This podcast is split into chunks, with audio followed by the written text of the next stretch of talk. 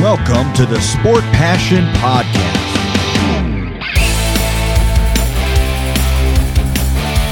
And here is your host, Lars Marendorf.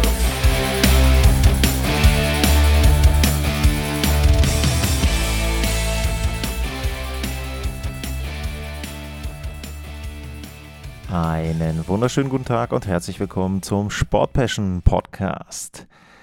Heute sind wir mal wieder in Kanada. Ich werde auf die Toronto Maple Leafs und die Saison 2023 der Maple Leafs vorausschauen, mal ein Preview geben auf das, was ich mir von den Maple Leafs erwarte und natürlich vorher dann immer für euch zusammengefasst all das, was in der Offseason passiert ist. Mittlerweile wisst ihr auch, nach welchem Kriterium ich die Reihenfolge der Vorschau-Sendungen ja, durchgeführt habe bzw. durchführe. Und in diesem Fall ist es die Halle, die Scotiabank Arena. 19.800 Zuschauer haben Platz. 1999 erbaut. Mittlerweile 24 Jahre alt. Die Heimspielstätte der Toronto Maple Leafs. Ja, Rivalitäten. Was ist zu den Rivalitäten äh, der Toronto Maple Leafs zu sagen? Sicherlich, äh, sage ich jetzt mal, in der alten Ära die Montreal Canadiens, aber ich würde mal sagen, so in der neueren Zeit, das Battle of Ontario hatten wir mit den Ottawa Senators, war aber sehr einseitig zu Beginn der 2000er, diese Rivalität, zumindest was dann das Endergebnis betrifft. Ansonsten vielleicht in den letzten Jahren, ja, zum einen in Richtung Bruins, auch da eher einseitig, weil die Bruins die Serien gewonnen haben, aber dann auch, würde ich sagen, mit. Äh, den äh, Tampa Bay Lightning in den letzten beiden Jahren jeweils in der ersten Runde aufeinander getroffen. Ähm, da waren jetzt nicht unbedingt so die ja, richtigen, brutalen Szenen mit dabei und auch kann mich jetzt, na gut, okay, doch, wenn man jetzt an die, an die Szene mit äh, Stamkos und Matthews äh, sich daran erinnert, äh, da habe ich ja auch schon ziemlich deutlich was zugesagt in den Playoffs. Also ich glaube schon, dass da so ein bisschen ähm, auch dann gegenseitig eine Antipathie herrscht und dass man sich nicht unbedingt mag. Das ist ja etwas, was ich bei vielen anderen Teams schon gesagt habe, dass genau durch diese Playoff-Serien dann eben auch Rivalitäten entstehen. Ja, was haben die Maple Leafs in der letzten Spielzeit aufs Eis gezaubert? 50 Siege, wieder mehr als 50, beziehungsweise 50 oder mehr Siege, 21 Niederlagen, 11 Mal ging es in die Extrazeit und oder ins Penaltyschießen. schießen und da gab es zumindest einen extra Punkt und das hat dann zu 111 Punkten und dem zweiten Platz in der Atlantic gereicht hinter dem Überteam den Boston Bruins.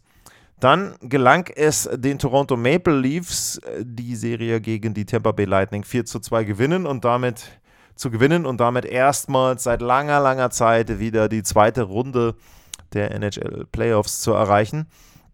Ja, und dann lagen sie gefühlt direkt mit 0 zu 3 zurück gegen Florida, zumindest Spiel 4 ging an die Maple Leafs, Spiel Nummer 5 ging in die Overtime und dann gab es den Siegtreffer durch Nick Cousins. Damit war die Saison bei den Toronto Maple Leafs beendet.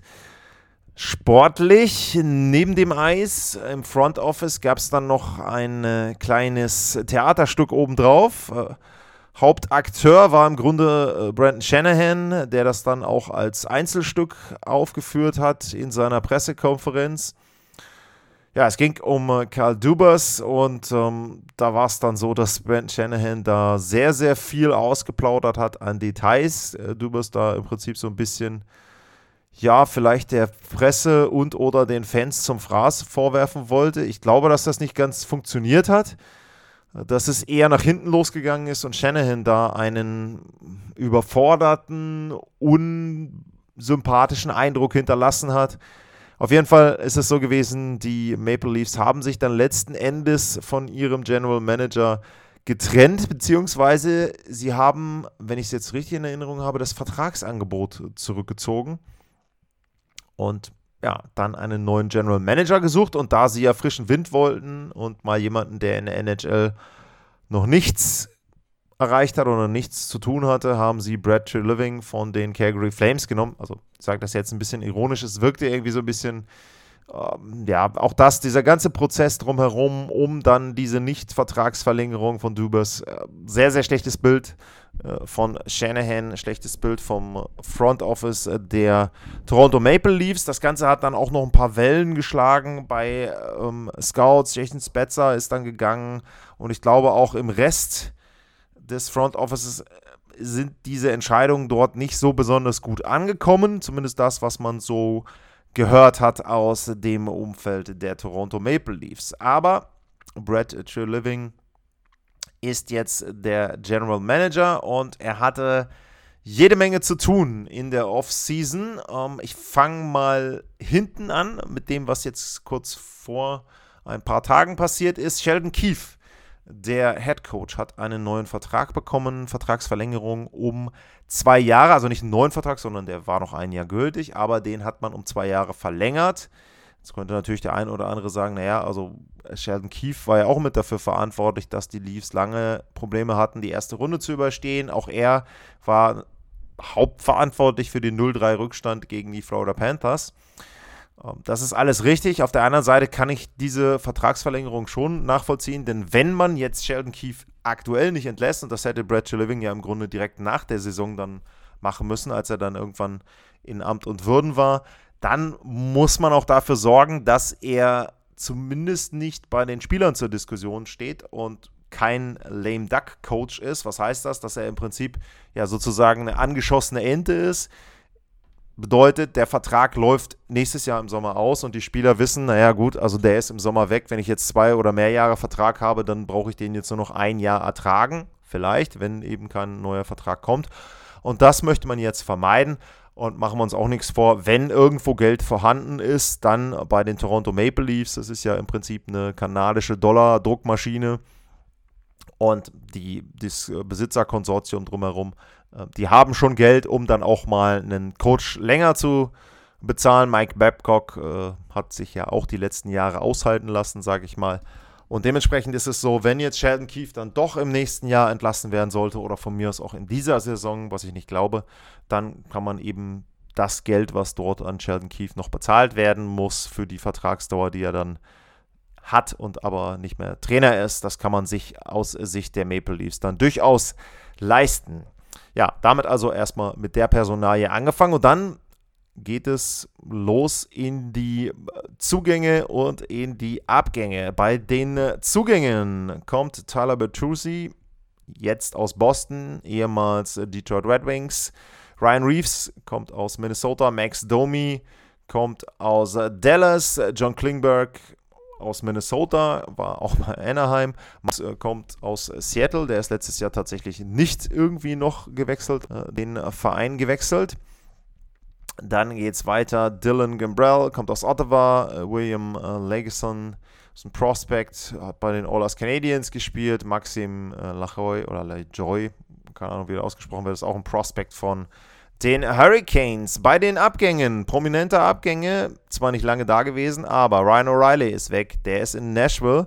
Luke Shen ist ihm gefolgt, ist auch in Nashville. Noel Achari mittlerweile nicht mehr zusammen mit Ryan O'Reilly unterwegs, sondern dann in Pittsburgh. Michael Bunting hat bei den Hurricanes unterschrieben. Zach Aston Reese sucht noch einen Verein. Justin Hall ist in Detroit. Wayne Simmons sucht auch noch einen Verein. Da bin ich mir nicht sicher, ob er den findet in der NHL. Bei Austin Reese auch nicht so wirklich.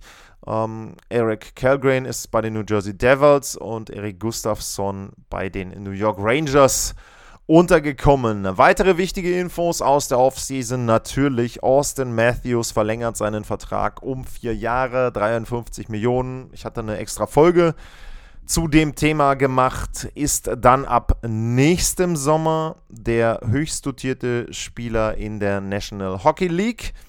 Und damit bleibt dann noch eine große Baustelle für Brad Treliving. Das ist der Vertrag von William Nylander. Der läuft nämlich auch im nächsten Sommer aus. Und der Vertrag ist derjenige, der vom Preis-Leistungs-Verhältnis, wenn man jetzt auf die Top 4 der Toronto Maple Leafs schaut, der ist der das beste Preis-Leistungs-Verhältnis hat, denn äh, verliert im Moment knapp unter 7 Millionen und er war im letzten Jahr zweitbester Scorer, hat alle 82 Spiele gemacht, 87 Punkte.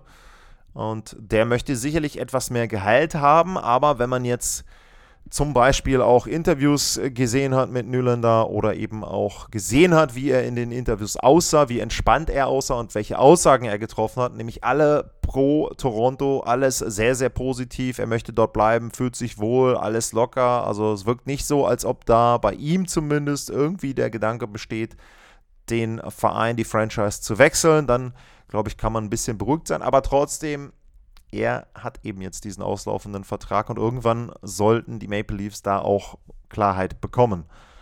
Damit äh, schauen wir ein wenig auf die Zahlen, auf die Statistiken der Toronto Maple Leafs in der letzten äh, Saison. Und äh, sie waren in der Offensive ein bisschen schlechter als im Vorjahr, waren sie nur Platz 9. Aber was sich einfach durchzieht bei den allermeisten oder fast allen Statistiken, die ich nenne, sie waren ein wirkliches Top-Team. Platz 9 in der Offensive, Platz 7 in der Defensive ist halt auch schon eine richtig, richtig gute Kombi. Beim Torverhältnis dann zum Beispiel Platz äh, Nummer 5, was zum Beispiel auch ein Wert ist, der sehr viel aussagt. Expected Goals vor, da waren sie auf Platz 3. Äh, da lagen lediglich die Boston Bruins und die Seattle Kraken vor ihnen. Also die Kraken da mit einem äh, sehr guten Wert. Ja, ansonsten auch Torchancen, auch Platz 6 dort eben entsprechend. Ähm, ich schaue mal weiter. Sie hatten sehr, sehr viele Hits. Da sind sie auf Platz 1. Powerplay war auf Platz 2 überragend in der regulären Saison. Penalty Killing auch auf Platz 11. Das ist in Kombination wirklich gut, deutlich über 100. Und ansonsten, was gibt es sonst noch zu sagen bei den Schüssen? Wo haben wir es denn? Uh, Save Percentage war Platz 8, Schussquote war Platz 11. Also alles, da ist jetzt nicht immer direkt ein Elitewert mit dabei, aber die Kombination aus guter Offensive, guter Defensive machte die Toronto Maple Leafs in der letzten Spielzeit zu einem Titelanwärter. Für mich war ja nicht umsonst so, dass ich sie da auch weit getippt hatte, ursprünglich in, was heißt ursprünglich? Ich habe sie weit getippt in meinem Playoff Bracket, ist nichts bei rausgekommen, so ist es jetzt richtig, die Bewertung, aber trotzdem war mein Tipp ja da und ja, da hatte ich sie vorne gesehen mit dabei. Und ähm, jetzt hat sich der Kader natürlich verändert in einigen Randbereichen, denn die Top 4, die bleiben äh, zusammen. Das heißt also auch in der nächsten Saison sind die vier Stürmer in den ersten beiden Reihen, Matthews, Tavares, Mitch Mana und äh, William Nylander, und auch dazu zu sagen, Mana mit seiner besten Saison 99 Punkte, hat nur 80 von 82 gemacht, also hätte da auch die 100er-Marke knacken können. Austin Matthews hatte zwischendrin ein bisschen Verletzungsprobleme, hat aber trotzdem 40 Tore gemacht. Ähm, ebenso wie Nylander, den habe ich auch genannt.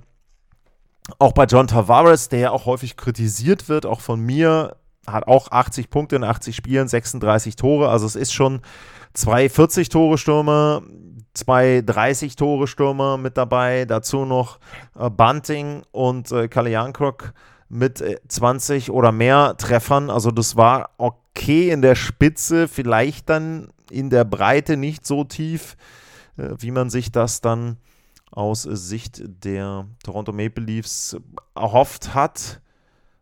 Und da fällt mir auf, dass ich Alex Kerfoot bei der Aufzählung vergessen habe, der Spieler, die gewechselt sind. Der ist mittlerweile in äh, Arizona.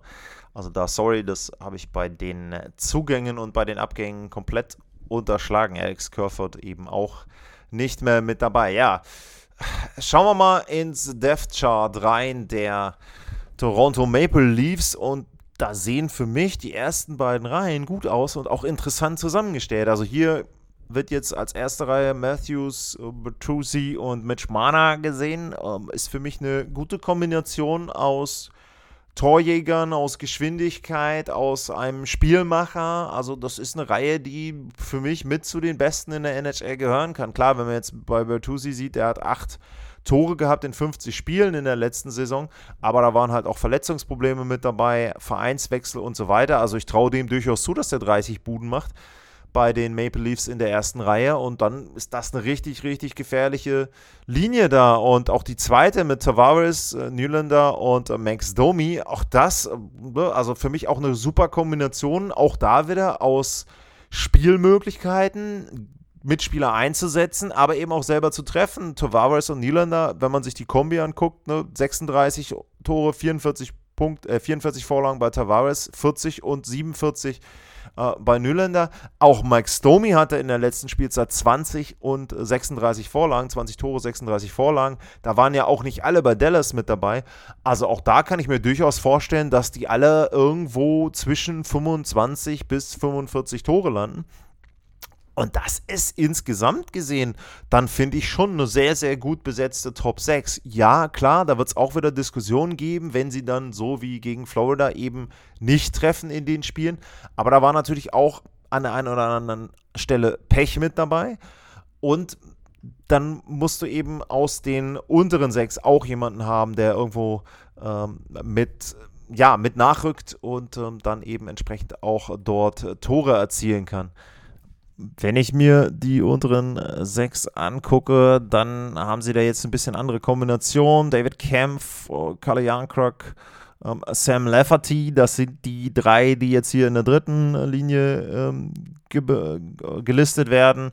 Ja, vierte Reihe, interessante Kombi aus äh, jung und äh, vielleicht auch technisch eher versiert mit Nice. Äh, dann mit Brian Reeves da den alten Klopper mit dabei und äh, Pontus Holmberg äh, in der Mitte als Center. Also es ist ja, komische Reihe. Ich habe es auch schon bei Ryan Reeves, glaube ich, schon erwähnt in der Boston-Folge mit Milan Lucic. Das ist für mich ein aussterbender Spielertyp. Ich kann verstehen, warum sie ihn als Spielertyp dort haben wollen. Er soll natürlich auch sicherlich so ein bisschen mit beschützen und auch dafür sorgen, dass andere Teams die Superstars respektieren, der Toronto Maple Leafs. Aber wie gesagt, es ist halt dann wieder die Frage, ob du am Ende vielleicht deine Position verschwendest, speziell dann nachher später in den Playoffs die du dann doch irgendwo gut gebrauchen könntest mit jemandem, der vielleicht auch mal das ein oder andere offensiv beitragen kann oder zumindest auch defensiv anders spielt, als äh, Ryan Reeves das macht. Also äh, vielleicht auch dann eher cleverer und intelligenter und Eishockey technisch besser als ein Ryan Reeves. Trotzdem äh, muss ich eben insgesamt sagen, auch alle vier Reihen zusammen sind für mich bei den Leafs schon sinnvoll zusammengestellt, also mit, klar, kleinen Absprechen, Reeves habe ich erwähnt, weil sie auch, finde ich, verschiedene Fähigkeiten dort versammelt haben, weil es nicht so eindimensional ist.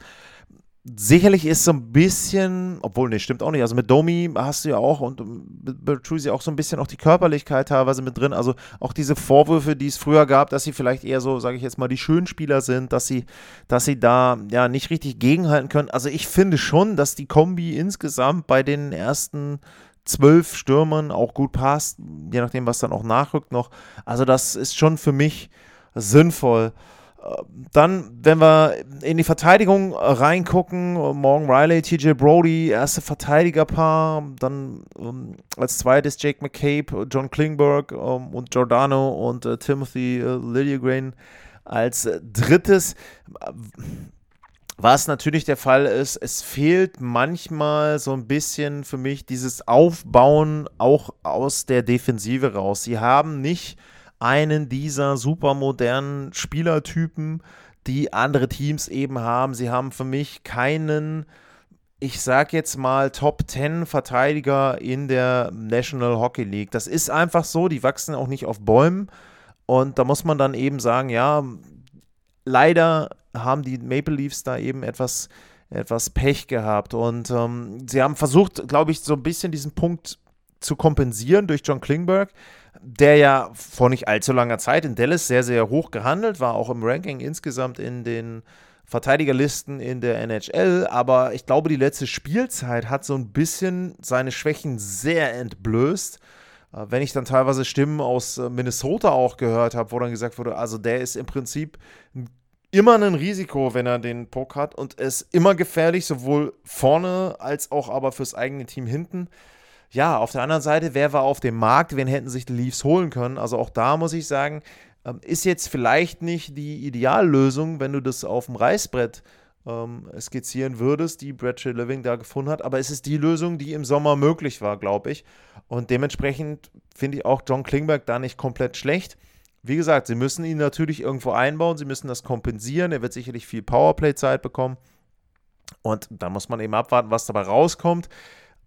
Klingberg und Giordano in den Playoffs, Moore könnte eine schwierige Kombination sein, aber das ist noch ganz, ganz lange hin. Ich denke, für den Saisonstart sind die Maple Leafs auch in der Defensive solide aufgestellt. Ich will nicht sagen überragend, aber so wie es im letzten Jahr war, vielleicht mit irgendwo Top 10 bei der Verteidigung, das sollte möglich sein. Hängt natürlich auch vom Tor ab und da haben sie mit ähm, Ilya Samsonov wieder den Torhüter, den sie im letzten Jahr hatten, also Kontinuität. Allerdings ist es so, der Vertrag von ihm ist auch nur ein Jahr lang, ist wieder so ein Show-Me-Contract wie im letzten Jahr. Er hat sich einen höheren Vertrag verdient als den, den er im letzten Jahr hatte. Und ich fand auch eben seine Leistungen waren in der regulären Saison gut. Er hat, das muss man ja auch mal sagen, Andrei Wasilewski geschlagen in der ersten Playoff-Runde. Das ist nicht vielen Torhütern gelungen, muss man in den letzten Jahren dann auch erwähnen. Dementsprechend schon eine gute Leistung. Joseph Wall ist reingekommen, hat mir jetzt auch in den Spielen, die er dann gespielt hat gegen Florida, gut gefallen. An ihm lag es nicht, dass sie die Serie gegen die Florida Panthers verloren haben. Also Joseph Wall hat seinen Teil dazu beigetragen. Ich erinnere, wie gesagt, einfach mal an Spiel 5, wo sie ja in die Verlängerung kamen, die Toronto Maple Leafs. Und Wall war jetzt nicht derjenige, der einen Torwartfehler gemacht hat. Bei dem, ich glaube, 2-3 war das dann am Ende oder 1-2, je nachdem. Genau, ich glaube, es ist 1-2. Ist auch wurscht. Gegentor und ähm, dementsprechend, ja, auch da okay die Kombination. Bei Wall muss man sehen, hat ja noch nicht so die Mega-Erfahrung, ob das jetzt dann über, weiß ich nicht, 30 Spiele, die er macht, vielleicht 25 bis 30 Spiele, dann auch funktioniert. Sie haben sich Martin Jones als Reserve geholt, sage ich jetzt mal. Ähm, von dem war ich in den letzten Jahren nie begeistert. Ich habe nicht verstanden, warum er von Seattle geholt wurde. Ich habe auch letzte Saison das nicht verstanden, aber Seattle hat das kompensiert mit vielen eigenen Toren. Wenn man sich nämlich mal die Zahlen anguckt von Martin Jones, ähm, dann sind die schlecht bis auf die Siegquote. Er hatte einen Gegentorschnitt von 2,99, eine Fangquote von 88,6 Prozent, aber das war wurscht, weil sein Team 27 zu 13 war, wenn er im Tor stand in der letzten Saison. Also dementsprechend ja, da hat er anscheinend so gut gehalten, dass er den Seattle Kraken immer eine Chance gegeben hat, Spiele zu gewinnen. Ansonsten, es sei noch erwähnt, äh, Matt Murray und äh, Jake Muzzin werden auf Long-Term Injury Reserve geparkt. Das heißt also, die beiden spielen wahrscheinlich nie mehr in der NHL, zumindest in der nächsten Spielzeit nicht. Und ähm, dann muss man eben gucken, wie sich da auch der Cap Space entwickelt. Viel wird dann nicht mehr möglich sein.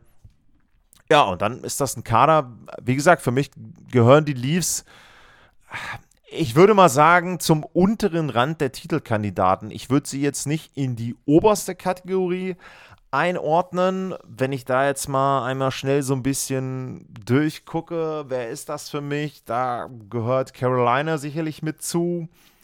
Da gehören viele Teams. New Jersey kann man noch aus dem Osten nennen. Ich würde sagen Carolina, New Jersey. Dann aus dem Westen Dallas, Colorado, Edmonton und Vegas. Das wären so diejenigen, die ich da sehen würde. Und die Leafs irgendwo, ich glaube, so da eher dann am unteren Rand dieser Titelkandidaten. Aber eben eine Mannschaft, die wieder eine sehr gute reguläre Saison spielen kann, die vielleicht jetzt in diesem Jahr dann auch die Division äh, gewinnen kann. Es ist ja da so, dass ich im letzten Jahr hatte ich das getippt, dann haben mich die Bruins ja komplett überrascht, habe ich ja auch mehrfach zugegeben. Aber für mich, irgendwann muss ja diese Lücke entstehen. Also, wie gesagt, die Bruins kann sein, dass sie dieses Jahr wieder so gut sind, aber es glaube ich eben nicht ohne zwei, ohne Center vorne in den ersten beiden Reihen, wenn da nicht noch was passiert. Und dementsprechend würde ich Toronto schon vorne mit sehen in der Division. Inwieweit das dann am Ende wieder irgendein Playoff-Erfolg ähm, ja, produziert, das weiß ich nicht. Das ist auch eher schwierig einzuschätzen, glaube ich. Aber ich sehe sie in der Division schon als einen der Kandidaten, die Atlantic dann auch erfolgreich und ganz, ganz vorne zu bestreiten. Bei den Leafs sei noch erwähnt, die spielen auch die Global Series 2023-24 in Stockholm vom 15. bis 19. sind, meine ich, die Spiele von Mittwoch, Donnerstag, nee, von Donnerstag an jeden Tag ein Spiel bis zum Sonntag. Ja, wird sicherlich sehr, sehr spaßig und sehr interessant dort und da freue ich mich auch drauf. Ich freue mich auf die Leaves, ich freue mich auf die Zusammenstellung. Sind auch ein paar nette Geschichten mit dabei. Natürlich zum Beispiel äh, Max Domi als Sohn von Ty Domi ähm, in Trikot der Maple Leafs. Bertuzzi spielt wieder gegen die Red Wings. Auch das wird ja dann ähm, oder ist zumindest in der Nähe der Red Wings. Ich weiß gar nicht, ob sie gegen die Red Wings spielen. Ich muss mal diese Spiele auswendig lernen vom, von der Global Series. Ich weiß zwar die vier Teams, aber ich weiß die Spiele nicht auswendig. Ich weiß, dass die. Obwohl, wenn ich weiß, dass die Leafs nicht gegen die Senators spielen, dann spielen sie gegen die Red Wings, würde ich jetzt mal behaupten, bei zwei weiteren Spielen. Ganz clever kombiniert von mir. Dementsprechend wird Bertuzzi dann gegen sein altes Team auflaufen.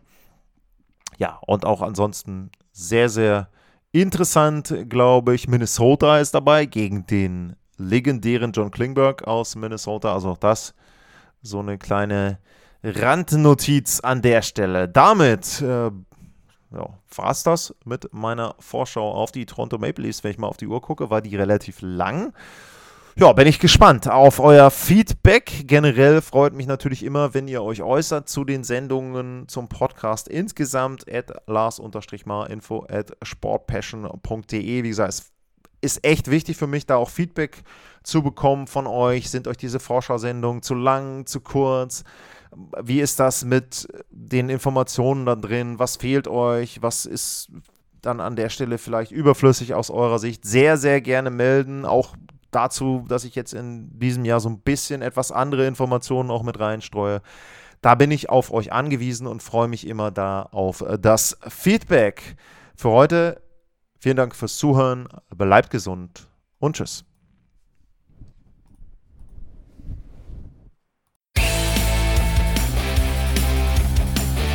Sportliche Grüße. Das war's, euer Lars.